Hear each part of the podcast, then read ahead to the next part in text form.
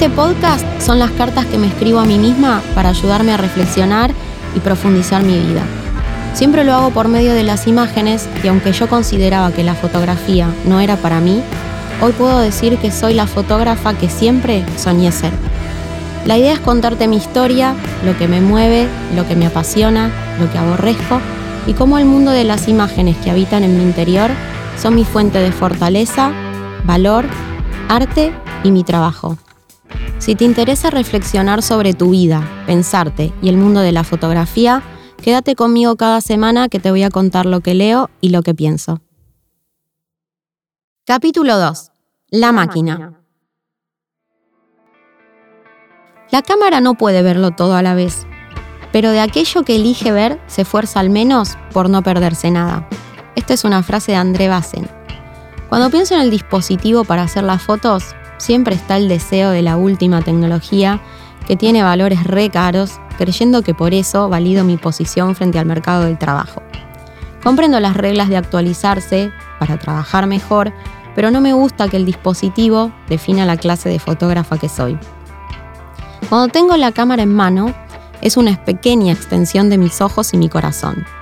Yo, en ese momento, me paro diferente frente al mundo. Eso que me sucede corporalmente, al punto de encontrarme con mi herramienta, que en mi caso es una cámara, pero en el tuyo pueden ser unos pinceles, un lienzo, un mazo de cartas, una pluma para escribir un guion, telas, me posiciona en un lugar muy Friedrich. Friedrich, si querés, lo podés googlear, es un pintor romántico y estás ahí y te encontrás como él, con toda tu humanidad, mirando la inmensidad en ese acantilado percibiendo los detalles del mundo, con todos los sentidos en alerta. El tema es como dice Bassin, se esfuerza por no perderse nada.